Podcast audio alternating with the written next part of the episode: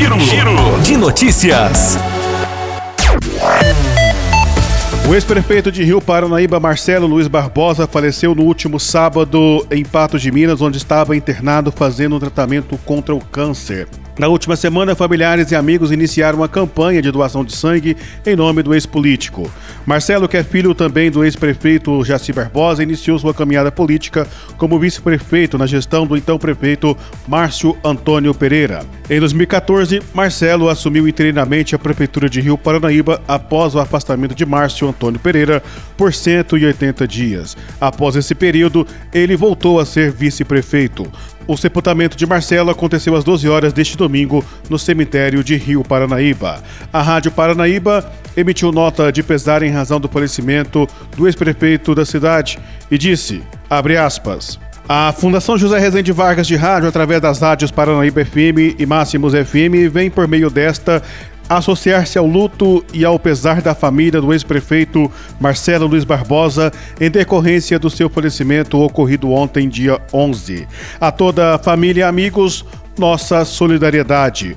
A Câmara Municipal de Vereadores também, através do presidente Nilton Boaventura, divulgou nota de pesar também em razão do falecimento de Marcelo Luiz Barbosa. A Polícia Militar Rodoviária foi acionada para atender uma ocorrência de atropelamento de animais seguido de colisão traseira na MG 230 em Rio Paranaíba. De acordo com as informações, o fato aconteceu no KM6 da rodovia por volta das 18h55 do último sábado. As caminhonetes Saveiro e Fiat Ducato estavam parados no acostamento no sentido crescente, assim como os animais machucados, sendo dois deles na faixa de domínio e um no acostamento. Os condutores confirmaram a versão de que o motorista WJC, de 46 anos, estava deslocando para Rio Paranaíba e que vários animais bovinos apareceram repetidamente na pista, não sendo possível evitar um atropelamento.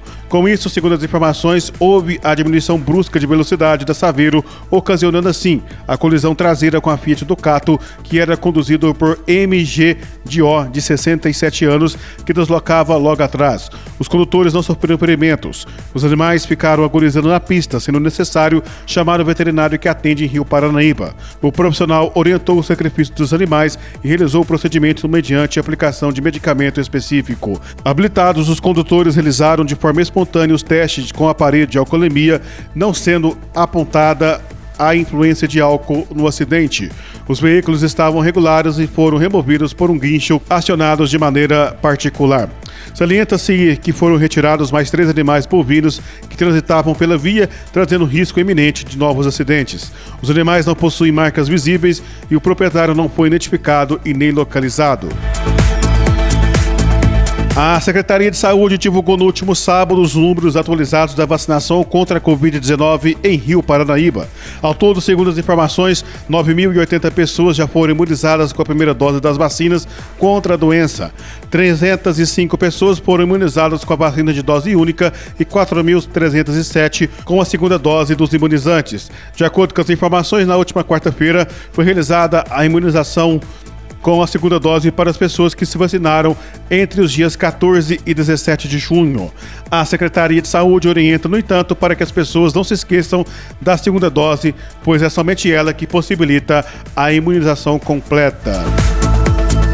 Encerrando a semana em comemoração aos 98 anos de Rio Paranaíba, foi realizado no último sábado no Salão de Eventos Prefeito Sebastião Vicente de Paulo o primeiro Festival Cultural de Música Morro do Peão. O evento foi organizado pela Secretaria de Cultura, Turismo, Esporte e Lazer em parceria com as rádios Paranaíba FM e Máximos FM. Artistas locais soltaram a voz e elevaram ao nível master o primeiro festival realizado no município. Eles foram avaliados por três jurados, sendo dois de Patos de Minas e o maestro da banda Santa Cecília José Carlos Caetano, conhecido como Zé do Lota, que se emocionou durante o evento com uma homenagem que recebeu do projeto Brasileiríssimo. Após as 14 apresentações, enfim, o público que acompanhou de casa e os que estavam presentes no evento conheceram as quatro finalistas: Amanda, Brenda, Lauren e Vanessa. As quatro voltaram a se apresentarem numa disputa acirradíssima e a cantora Vanessa Souza foi a grande campeã do primeiro Festival Cultural de Música Morro do Peão.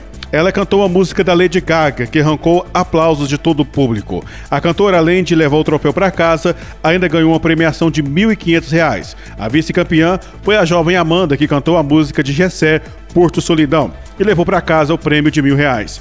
O terceiro lugar foi Brenda Rodrigues, que cantou a música Como Nossos Pais e levou para casa o prêmio de 500 reais. A artista revelação foi a Lauren Luiza, que cantou tocando em frente de Almir Sater, levando para casa o prêmio de 250 reais. Todos os participantes também ganharam um troféu de participação. As premiações foram entregues pelo prefeito municipal Valdemir Diógenes, o vice-prefeito Euclides Dornelles, a secretária de Cultura, Turismo, Esporte e Lazer Maurício Galvão, o diretor de esportes Valmir Lopes e o diretor das rádios Paranaíba FM Máximos FM Rogério Silva. Jurados fizeram uso da palavra e destacaram o nível com que os cantores se apresentaram durante o festival e agradeceram pelo convite. Estes foram os destaques de hoje. Nós voltamos amanhã com mais informações de Rio Paranaíba e toda a região no nosso giro de notícias. Outras informações no nosso site paranaíbamáximos.com.br.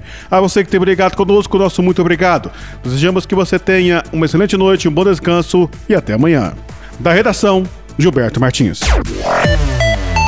qualquer momento de volta com as principais informações. Giro, Giro de notícias.